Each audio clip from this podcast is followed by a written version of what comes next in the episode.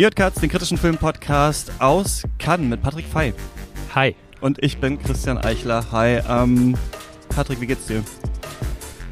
Mir geht's den Umständen entsprechend gut. Ich habe äh, jetzt schon einige Tage hinter mir, in denen ich nicht mehr als vier Stunden geschlafen habe. Aber ich bin super heiß auf den Tag heute. Heute werde ich den Titan sehen, ich mhm. werde den neuen Sean Baker sehen und am Abend dann den In Jedi-Film, auf den ich auch sehr gespannt bin, nachdem sie ja den Goldenen Bären gewonnen hatte in Berlin. Ah, das ist der ähm, äh, Story of My Wife, oder? Genau. Genau, der kommt heute. Ich stimmt, Sean Baker ist auch. Du hast Sean, Sean Baker schon gesehen heute, oder?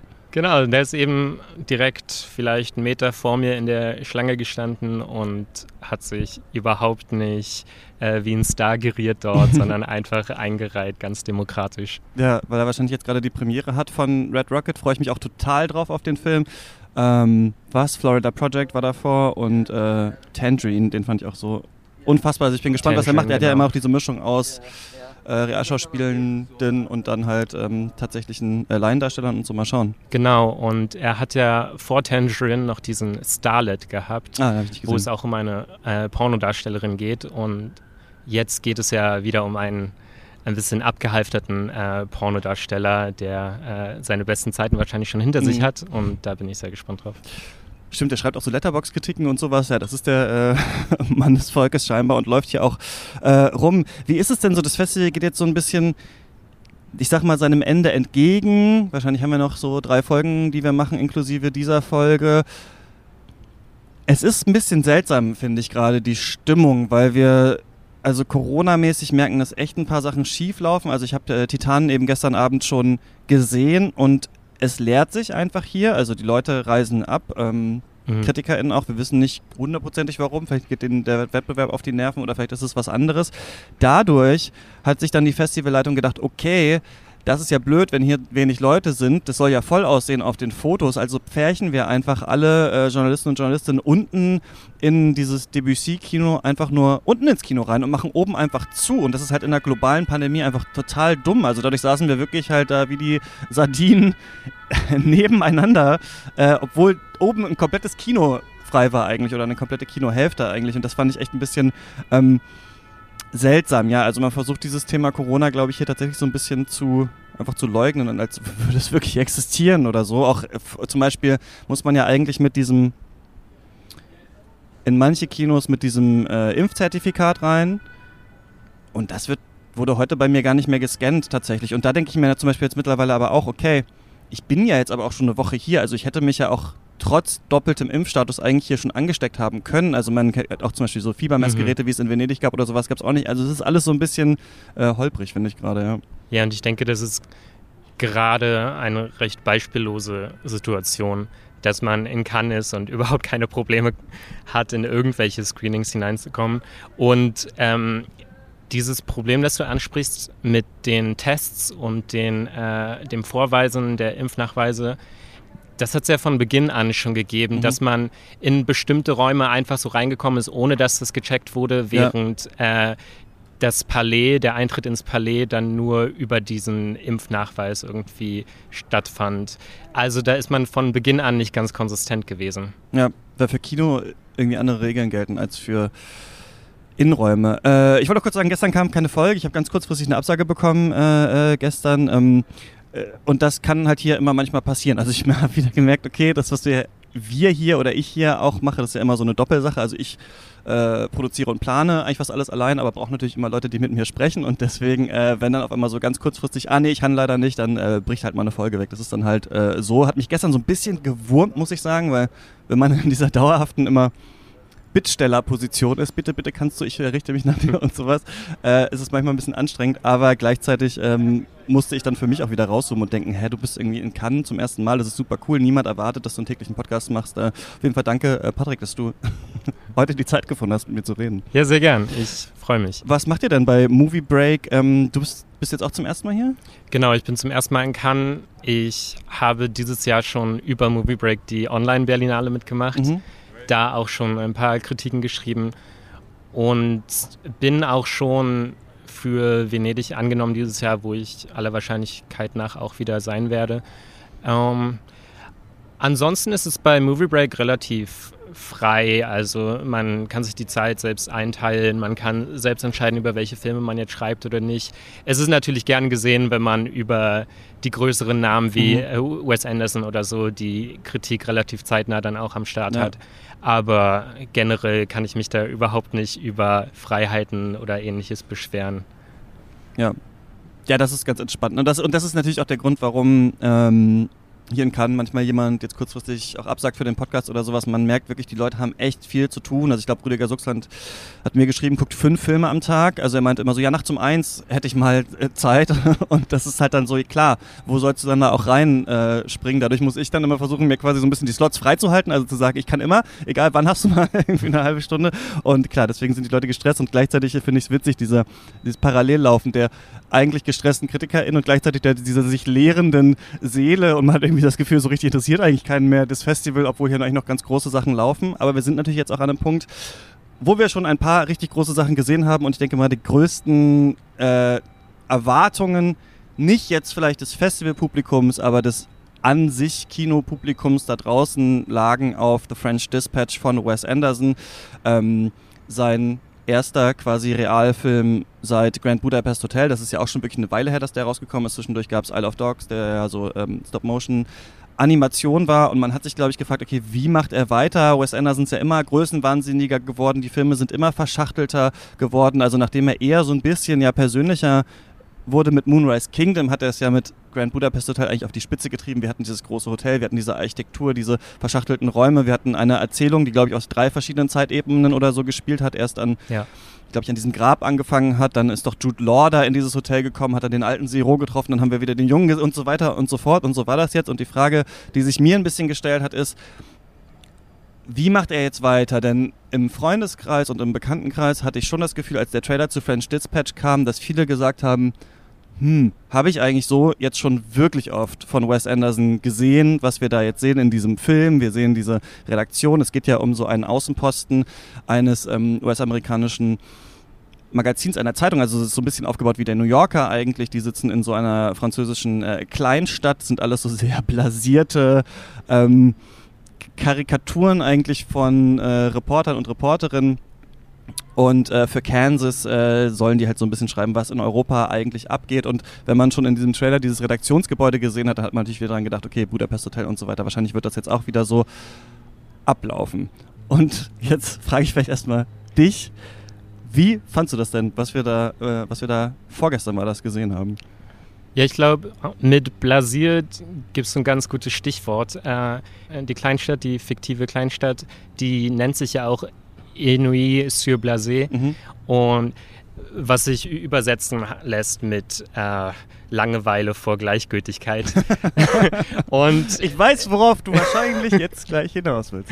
Und so ein bisschen hat das auch meinen Gemütszustand gespiegelt, äh, nachdem ich den Kinosaal verlassen habe.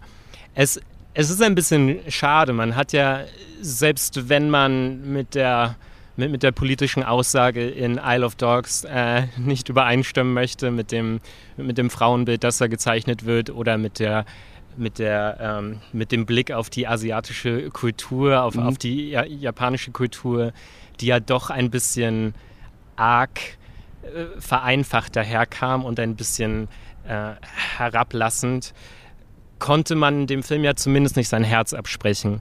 Und in The French Dispatch habe ich das Gefühl, dass er das alles über Bord wirft, um sich noch mehr auf seine Inszenierung und auf die Sets äh, konzentrieren zu können, um vielleicht noch mal den ein oder anderen Schauspieler mehr als ohnehin äh, heranzuholen. Wenn am Ende die Credits zu sehen sind, dann ist es ja eine Flut an SchauspielerInnen, die wahrscheinlich der Anzahl an äh, TechnikerInnen und so weiter mhm. fast gleichkommt. Ja, ja für, für mich hat das ein bisschen eine lieblose Stimmung hinterlassen. Lieblos nicht im in Hinsicht zur Detailverliebtheit, die ihm immer noch überhaupt nicht abzusprechen ist und in der er wahrscheinlich unangetastet bleibt aktuell, sondern eher mit Blick auf das Herz der Geschichte, das sich überhaupt nicht identifizieren konnte. Aber vielleicht sollten wir mal kurz umreißen, worum es da eigentlich geht. Genau, oder was das eigentlich für ein Film ist, denn ich glaube wirklich, dass sich Wes Anderson die Frage gestellt hat, wie kriege ich noch mehr Leute, noch mehr Stars in diesen Film rein als in Grand Budapest Hotel und ähm, wahrscheinlich hat er sich dann gedacht, ah, dann mache ich einfach einen Anthologiefilm. Also wir, der Film, den wir sehen, und das ist sicherlich neu und interessant für das, was Wes Anderson sonst macht, ist quasi aufgebaut wie so eine Ausgabe dieser Zeitschrift. Wir haben so ein bisschen so ein Editorial-Dings am Anfang, wo der ähm, Chefredakteur so ein bisschen oder wir ein bisschen was über den erfahren. Dann haben wir so einen kleinen Ausflug in diese äh, Stadt in Nuit-sur-Blasé von Owen Wilson erzählt. Das ist alles noch in Farbe. Und dann haben wir das Kernstück des Films. Es sind drei verschiedene Artikel, die hauptsächlich in Schwarz-Weiß dargeboten werden und die die verschiedenen RedakteurInnen erzählen. Also wir haben einmal Francis McDormand Dormand als eine Journalistin, wir haben Jeffrey Wright als einen äh, Journalisten und wir haben Tilda Swinton als eine Journalistin. Und die erzählen alle quasi Artikel, die sie selber geschrieben haben zu bestimmten Themen. In dem ersten geht es um Benicio del Toro, der ähm, in, im Gefängnis sitzt, aber ein irgendwie ganz begnadeter Maler ist und dann so ein bisschen ausgebeutet werden soll. Dann in der zweiten Geschichte geht es um, worum ging es da nochmal? Ach ja, die Timothy. 68er, Timothy Chalamet als kleinen äh, Revoluzer der 68er quasi und so ein leichtes Liebe, Liebestechtelmechtel oder auch eine Ménage à trois, die sich da entspinnt und dann in der letzten Geschichte von Jeffrey Wright geht es um eine ja, Entführung, wo dann ein Koch am Ende äh, eine große Rolle spielen soll. Und wenn man jetzt schon versucht mitzukommen, äh, dann merkt man, das ist ganz schön viel. Und ich, es gibt ja so ein paar Regisseure, die wirklich Exposition lieben. Also bei denen man wirklich das Gefühl hat, die liegen eigentlich im Bett mit der Exposition und äh, wollen nicht, äh, also lieben tatsächlich zu erzählen und nicht nur durch Zeigen irgendwas äh, uns zu verklickern. Und äh, zwei, die mir da immer einfallen, sind Christopher Nolan und Wes Anderson, die ja wirklich in den Filmen uns komplett zutalken bis zum geht nicht mehr und manchmal klappt es besser und manchmal klappt es schlechter und ich habe das Gefühl, sie sind eben beide mit ihren letzten Filmen den Shark gejumpt und wirklich nur noch in ihrem eigenen Bezugssystem äh, existieren die so und was das Publikum davon hält, ist fast egal mittlerweile. Also ich hatte hier eine sehr ähnliche Erfahrung wie bei, nur vom Gefühl, wie bei Tenet und wie beim neunten Star Wars Film, dass ich immer so dachte, halt doch mal an, also halt doch mal an, worum geht's hier eigentlich? Und das liegt daran, dass man sich The French Dispatch so vorstellen muss, als wäre diese Anfangsexposition eines Wes Anderson-Films, die manchmal so 15 Minuten ist, also wo wir bei Moonrise Kingdom dann sehen, das hier ist die Insel und die Einwohner sind so und so und die machen das und das oder äh, These are the Tannenbaums und dann erzählt halt irgendwie so, ne, mhm. ne, das ist hier Margot und das ist der und das ist Bormer und so. Als wäre das der ganze Film. Also der ganze Film hat eine Narration aus dem Off, weil eben der ganze Film Artikel, äh, aus Artikeln besteht, die erzählt werden und dadurch hast du so eine Bilderflut und auch Textflut, die erinnert mich ein bisschen, weißt du, an Bad Luck Banging und Looney Porn in der Mitte, wo wir auch immer diese Bilder haben und diesen Text und dann haben wir noch Untertitel und wir sollen so ein bisschen assoziieren, was passiert hier. Aber, und um zu deinem Punkt zurückzukommen, dieser emotionale Kern, der irgendwann ist, das, was irgendwann bei Wes Anderson-Filmen normalerweise außerhalb diesem, dieses klar witzigen, aber auch irgendwann sehr ermüdenden Expositionsgeratters und mhm. Gezeiges äh, stattfindet, den gibt es halt in diesem Film nicht mehr so richtig. Und viele haben gesagt, die tollste Szene ist eigentlich eine Verfolgungsjagd, die so wie ein alter französischer Cartoon gezeigt wurde. Ja, weil man da nicht komplett zugetextet wird. Also da wird tatsächlich einfach nur mal durch Bilder erzählt und man kann richtig aufatmen. Und deswegen erhetzt in einem Affenzahn durch diese Sachen und es nervt. Ich würde sagen, es nervt, es nervt und ermüdet gleichzeitig. Und das ist traurig, das zu sagen, aber es ist eigentlich genau das, was man, glaube ich, schon von ihm kannte. Jetzt wirklich nochmal so auf die Spitze getrieben, das ist, glaube ich, das Publikum hinter sich lässt. Und, es ist ja auch ein bisschen unbegreiflich, wenn man, wenn man all diese technische Finesse hat, wenn man all diese Sets hat. Es ist ja beinahe so, dass diese ganzen diese ganzen Fahrten auf, auf der Schiene. Mhm. Man, man, bekommt ja das Gefühl, als fände das alles in einem, in einem großen Studio statt, ja. das kein Ende nimmt. Ja. das sich immer weiter nach rechts oder links ausdehnen lässt dass man bei all diesem Bombast äh, nicht diesen Bildern, die man hat, irgendwie mehr Gewichtung verleiht, sie ein bisschen akzentuiert, ihnen ein bisschen mehr Vertrauen entgegenbringt. Äh, stattdessen wird man hier beinahe in doppelter Geschwindigkeit, wie du sagst, ein bisschen ähm, überladen. Durch drei Filme eigentlich durchgepeitscht. Ne? Genau.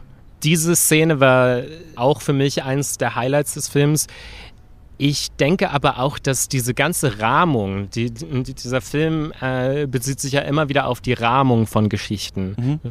was ja einfach schon durch den Anlass hier gegeben ist mit, der, mit den drei Geschichten, die nochmal selektiert werden, um diese Zeitschrift in, ihrer, in ihrem Bestand zu mhm. zelebrieren. Diese Rahmung, die hätte aus meiner Sicht in einer der letzten Szenen des Films eine weitaus bessere gefunden, in der nämlich nochmal reflektiert wird, oh, was ist danach eigentlich passiert? Also was ist passiert, nachdem die, diese Geschichten entstanden mhm. sind und wie ging es dann eigentlich weiter? Und da spürt man zum ersten Mal aus meinem Ermessen so eine Hingabe der Figuren und für diese Zeit, für, für diese große Zeit des äh, Journalismus, die eigentlich immer mehr Behauptung ist als wirklich unter Beweis gestellt wird.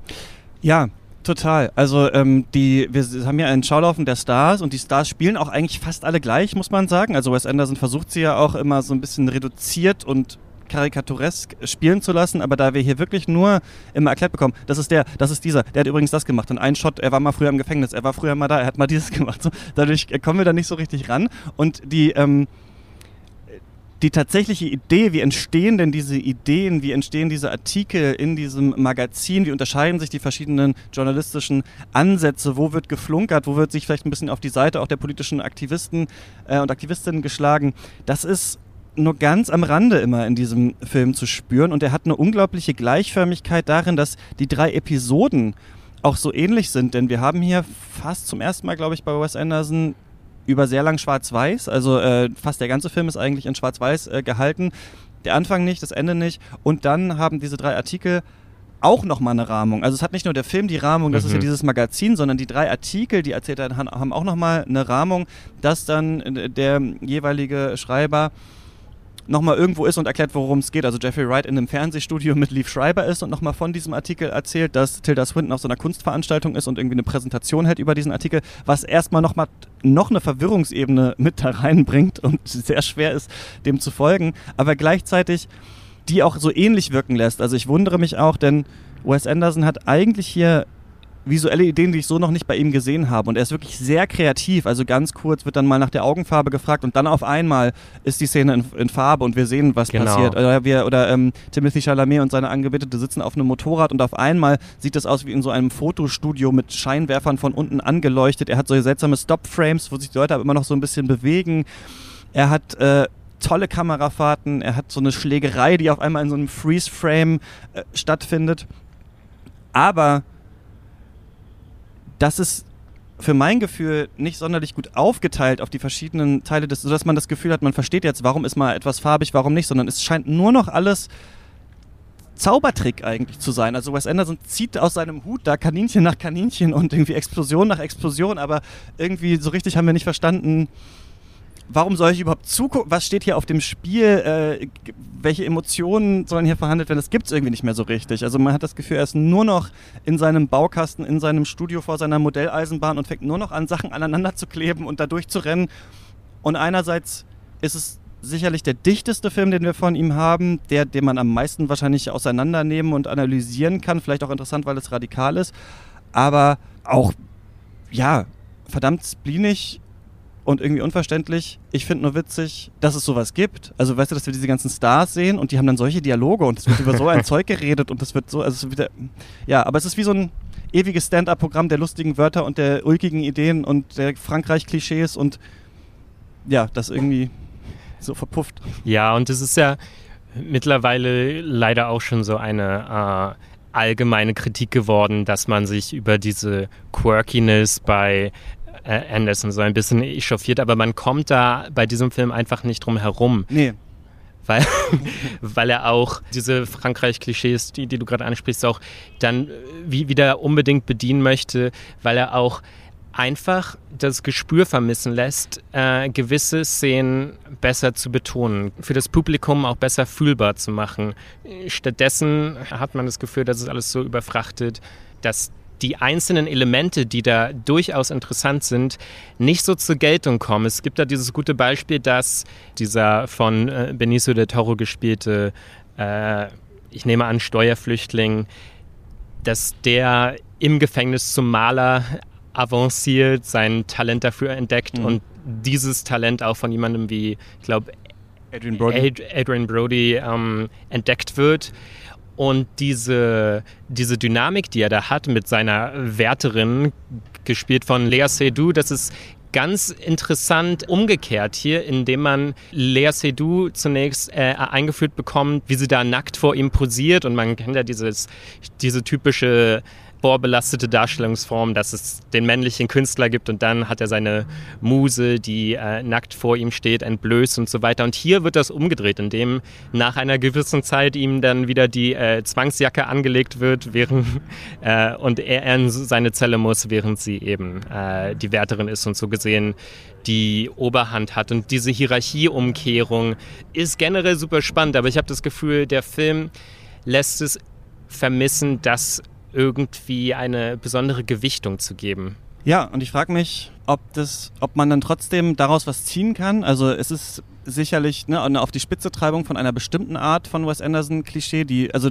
ich habe neulich nochmal äh, The Royal Tenenbaums geschaut und mich, glaube ich, noch mehr beeiert über diesen Film als jemals. Also ich fand diesmal wirklich irgendwie alles lustig, noch Sachen, die ich vorher gar nicht so witzig fand. Und das Kino war sehr verhalten, in dem wir waren. Also es wurde ab und zu mal mhm. ein bisschen gelacht, aber die, die Sachen kamen so schnell dass äh, man da gar nicht so richtig die Zeit hatte. Ne? Also dieses retardierende Moment, das du halt auch manchmal brauchst, das ist nicht da. Die Frage ist jetzt nur, kann man da was anderes draus ziehen? Das ist ein Meta-Kommentar auf äh, Journalismus, dass alles immer so nebeneinander steht. Ich dachte auch so, die Artikel können eigentlich nicht so gut geschrieben sein, weil wenn man nur so Sachen aufzählt, wie Wes Anderson die zeigt, ist es eigentlich kein Beispiel für guten Journalismus. Diese Journalisten sind alle sehr abgehoben.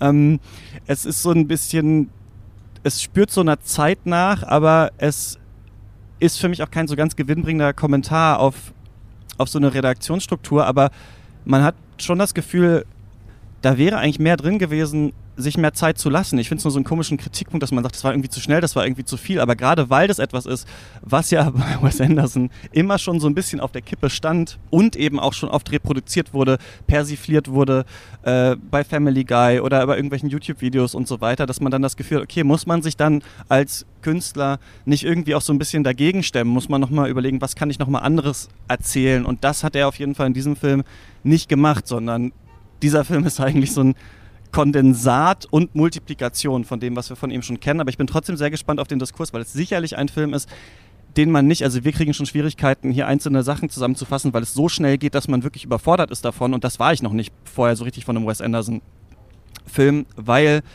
diese Expositionswütigkeit normalerweise bei ihm immer ganz interessant verpackt ist. Also er hat ja dann oft Szenen, in denen dann Leute irgendwo einbrechen müssen und dann sagt er, okay, that's the plan. Wir gehen jetzt daran und daran. Das ist ja auch eine Expositionsszene, mhm. aber sie ist nochmal anders, weil sie wird intradiegetisch von einem Charakter im Film, in der Story nochmal erzählt und dann äh, ist es wieder anders gebrochen. Aber hier haben wir es halt immer gleich, immer aus dem Off, immer so staccato-artig und äh, das, äh, ja, ist irgendwie ärgerlich, aber ich bin trotzdem sehr gespannt, was es noch so für ähm, Meinungen dazu gibt. Ich glaube nur, als ich das geschrieben habe auf Instagram und so auch, dass der Film relativ enttäuschend war, ist ganz interessant, wenn man jetzt vom Festival die Reaktion der Leute liest, weil die Leute draußen glauben auf jeden Fall noch an den Film. Also sie glauben noch daran und sagen, naja, aber ich fand ja auch schon Budapest gut und ich fand den gut, vielleicht mag ich den auch. Ich bin sehr gespannt, ob ihr äh, diesen Film dann mögen werdet oder ob das so eine Art Mank-Film wird, den tatsächlich alle äh, eher ärgerlich finden und ähm, ja, vielleicht der Stern von Wes Anderson ein bisschen untergehen wird.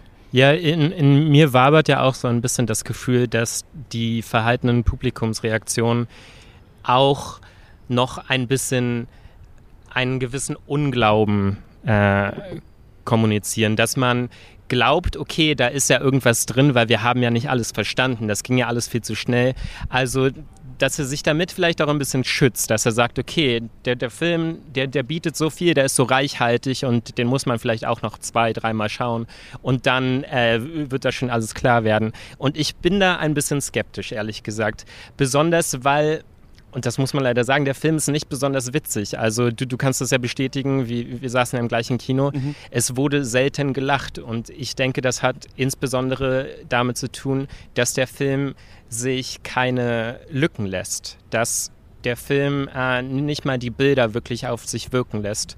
Und ich finde, das gesamte Dilemma kommt besonders zum Tragen in einer der Schlüsselszenen des Films, als der von äh, Jeffrey Wright gespielte Restaurantkritiker seinem Chef Bill Murray von seinen Notizen erzählt, die er eben in den Papierkorb geworfen hat. Genau, er fragt ihn da quasi, ich, super, dass du die ansprichst, weil das ist echt, genau, ich weiß genau, was du meinst. Wir, wir, haben das dann schon gesehen, diese, diese, diese ganze Episode und ne, diese ganze Verfolgungsjagd und was es da alles gab. Und dann fragt Mary so ein bisschen, ja, aber irgendwie, ja, wo ist denn so der emotionale Kern eigentlich? Oder hast du nicht noch irgendwas? Irgendwas fehlt doch hier noch, ne? Ja. Genau, und man hat das Gefühl, vielleicht war ja da auch noch was in der Story verborgen, was der Film dann irgendwie nicht gezeigt hat. Und da bekommt man eher so ein bisschen Lust, dem nachzuspüren, als die ganze Zeit von weiteren Dialogen äh, bombardiert zu werden. Dann gibt es nämlich so wirklich, die ich jetzt nicht spoilern werde, aber dann kommt das nochmal raus. Also er geht dann zum Papierkorb und sagt, ja, ich habe hier noch so eine Sache, der hat noch was gesagt äh, zu mir. Das fand ich jetzt aber nicht so gut. Und dann sehen wir diese Szene, also die dann noch tatsächlich stattgefunden hat. Und das ist wirklich ein cooler, schöner, eigentlich tragischer und witziger, also da, da trifft es Wes Anderson mal wieder so richtig, wie er es eigentlich kann, so eine Komik in der Tragik zu finden und auch so, ein, ja, so eine leichte Reflexion auch vielleicht aufs Leben oder auch aufs professionelle Leben. Manche Sachen, an manche Sachen kommst du vielleicht nicht ran, an manche äh, Informationen, an manche äh, Lebenswahrheiten und dann sagt Bill Murray zu ihm, ja, das ist, das ist es doch, das ist der beste Teil der Story. Und dann sagt äh, Benito del Toro, I, I couldn't disagree more. Und da hat man das Gefühl, hier steht Wes Anderson mit sich selbst im Dialog und sagt es uns nochmal ironisch.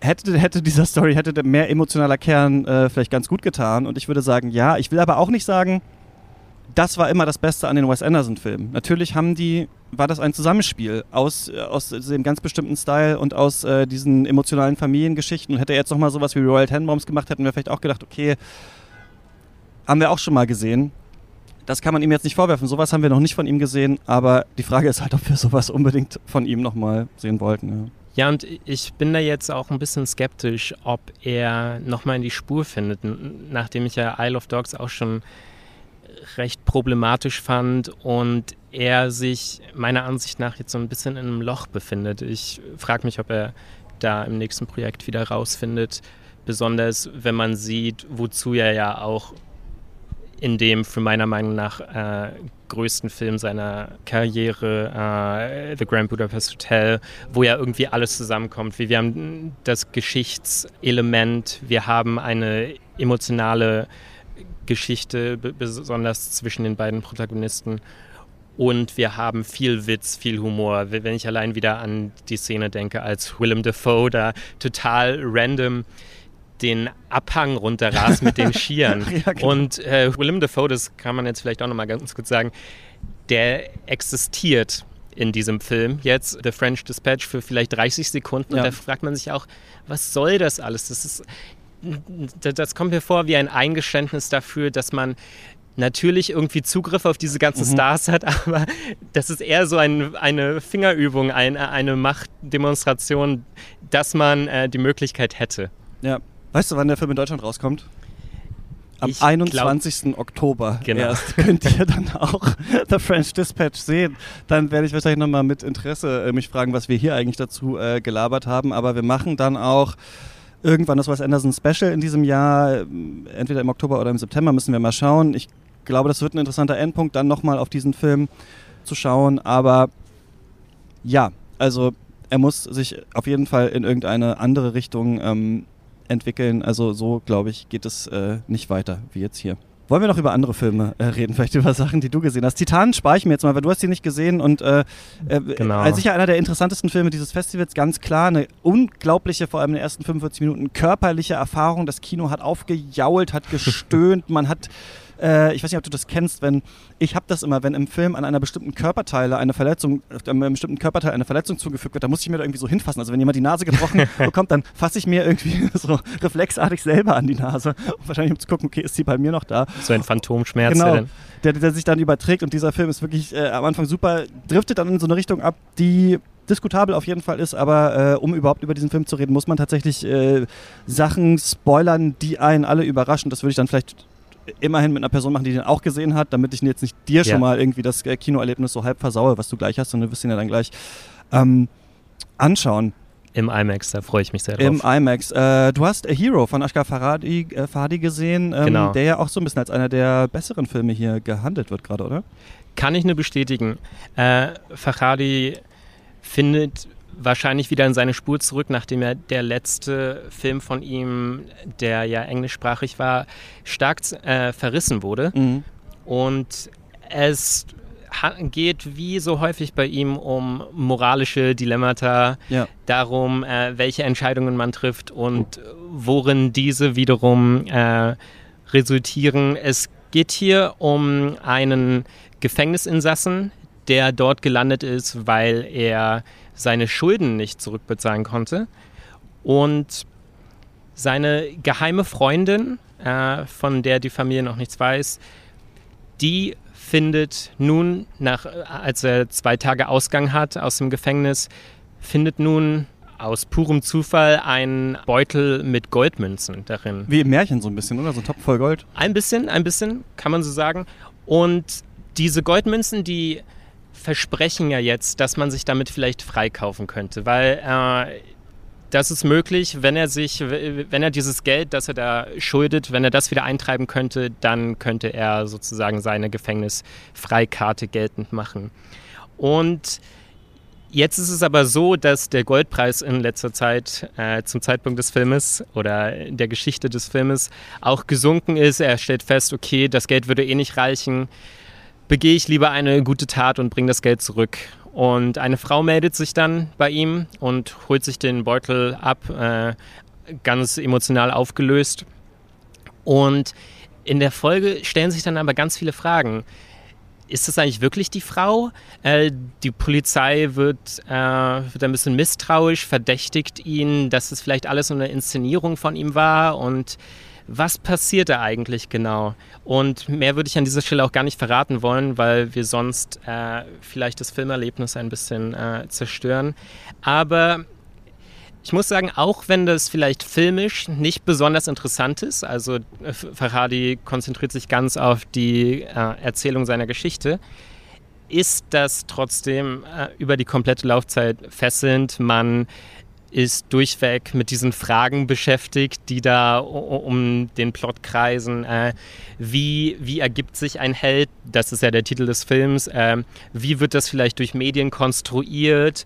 welche Interessensgruppen sind in diesem ganzen Fall irgendwie vertreten.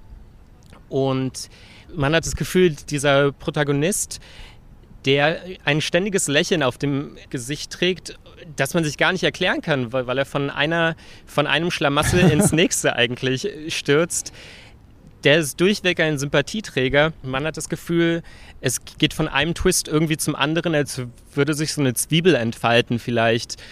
Und das ist wirklich von Anfang bis Ende wirklich sehr gute Unterhaltung. Ich würde sagen, auch ein bisschen atypisch vielleicht in diesem Wettbewerb, was ich bisher gesehen habe. Also ein Film, der sich ganz traditionell als Unterhaltungsfilm im Arthouse-Sinne versteht Mhm, und wenig eigentlich wirklich auf die visuelle äh, Umsetzung äh, konzentriert. Was aber, und das sage ich nicht leichtfertig, äh, hier überhaupt kein Problem darstellt. Ja, klingt spannend. Ich habe mir hier, ähm, man kann sich ja manchmal noch bewerben und ich habe den äh, gestern nicht sehen können und habe hier noch die Bewerbung gerade am Laufen.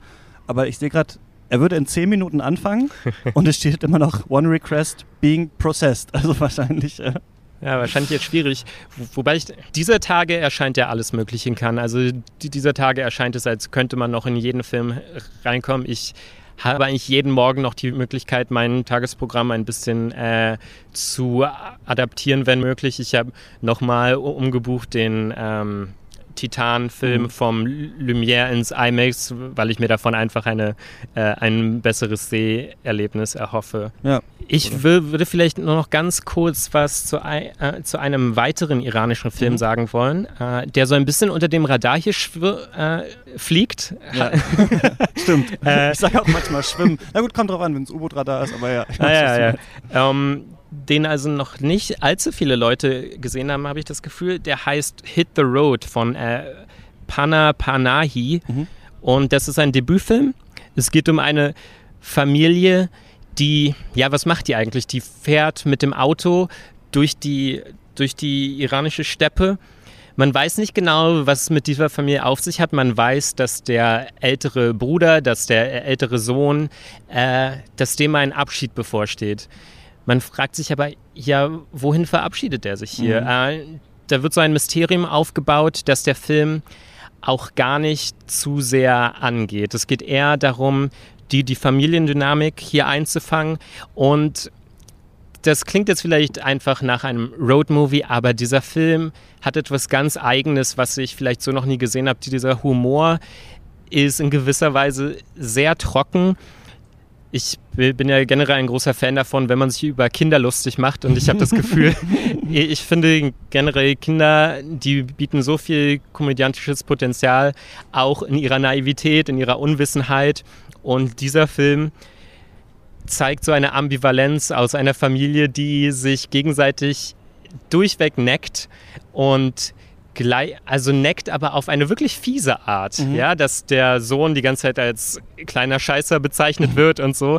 Aber dann auch dieser emotionale Kern, den, den wir vorhin bei Wes Anderson vermisst haben, der ist hier durchweg zu spüren. Und man hat das Gefühl, dass diese ganzen Mysterien also es gibt ja dieses Mysterium, dass der Vater in einem Gips liegt, aber auch seine Frau hat schon Bedenken, ähm, ist er eigentlich wirklich noch verletzt? Also das liegt ja schon über einen Monat zurück, die, mhm. dieser Unfall. Und also es gibt viele Mysterien, die eher symbolisch zu lesen sind.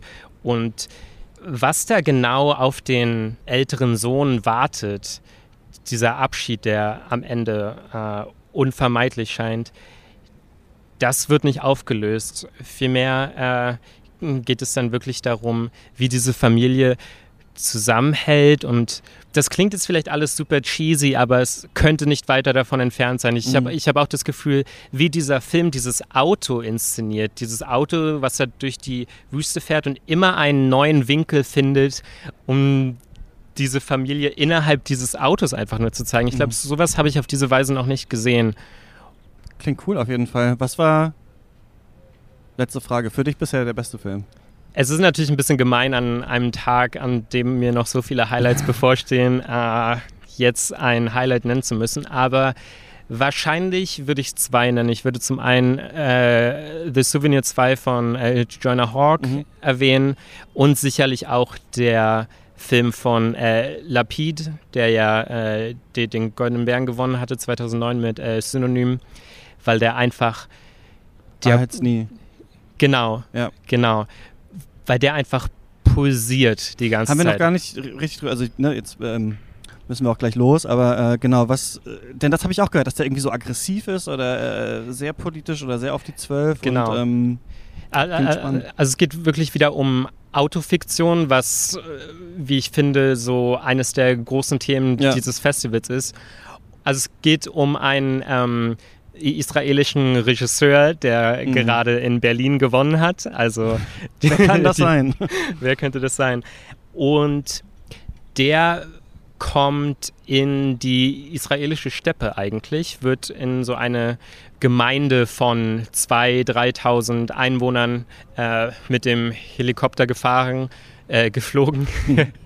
Und der trifft jetzt auf eine Ministerialbeamte, die ihn für das anstehende Screening schon einmal unterrichtet, dass er so ein Formular ausfüllen müsse, in dem er sagt, welche Themen er ansprechen wolle und damit man da eventuell schon von der Zensur ein bisschen gegensteuern kann.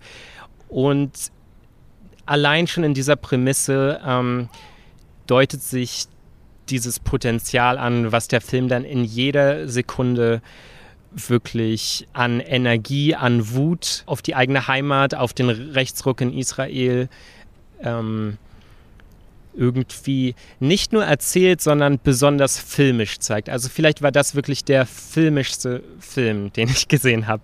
Also der, die Kamera bewegt sich nonstop, sie, sie kreist die ganze Zeit um ihn, sie äh, ist super experimentell und am Ende geht es da aber auch um ganz viel Zärtlichkeit, es geht um Gebrechlichkeit, es geht um Männlichkeit. Und das verwoben mit dieser, mit dieser aktuellen politischen äh, Konstellation in Israel, in dieser, in dieser Unzufriedenheit. Äh, war super spannend. Der Film heißt ja. Ähm, ah, heißt nie. Genau. Und das wiederum rekurriert ja auf einen Fall, als die palästinensische Aktivistin, ähm, deren Nachnamen ich jetzt vergessen habe, aber einmal sehr medienwirksam, also in einem viral gegangenen Video einen israelischen Soldaten äh, eine Backpfeife zumindest androht. Ich mhm. weiß nicht, ob sie je gelungen ist. Und in seinem neuen Projekt, dass er in, also dass der Regisseur ähm, hier angehen möchte, möchte er das eben umsetzen. Er möchte von diesem Punkt ausgehend seinen neuen Film erzählen. Und da kann man ja auch schon ein bisschen herauslesen, äh, wie so seine politische Haltung und wie so seine politischen Überzeugungen gelagert sind. Ja. Durchweg faszinierend. Schade, dass ich den verpasst habe. Äh, vielleicht äh, vielleicht schaffe ich noch in der Hero jetzt reinzusprinten. Ähm, Patrick, vielen, vielen Dank für deine Zeit. Sehr gerne. Dass ich hier diese Wes Anderson-Geschichte mit dir äh, therapieren konnte. Genau, und ihr könnt natürlich dann mehr ähm, noch auch von dir lesen auf Movie Break. Unter genau. anderem Wes Anderson Text gibt es auch, ne? Genau, der ist heute Morgen online gegangen. der ist heute Morgen online gegangen und wir hören uns dann hoffentlich ähm, morgen wieder. Ähm, bis dann, ciao. Tschüss.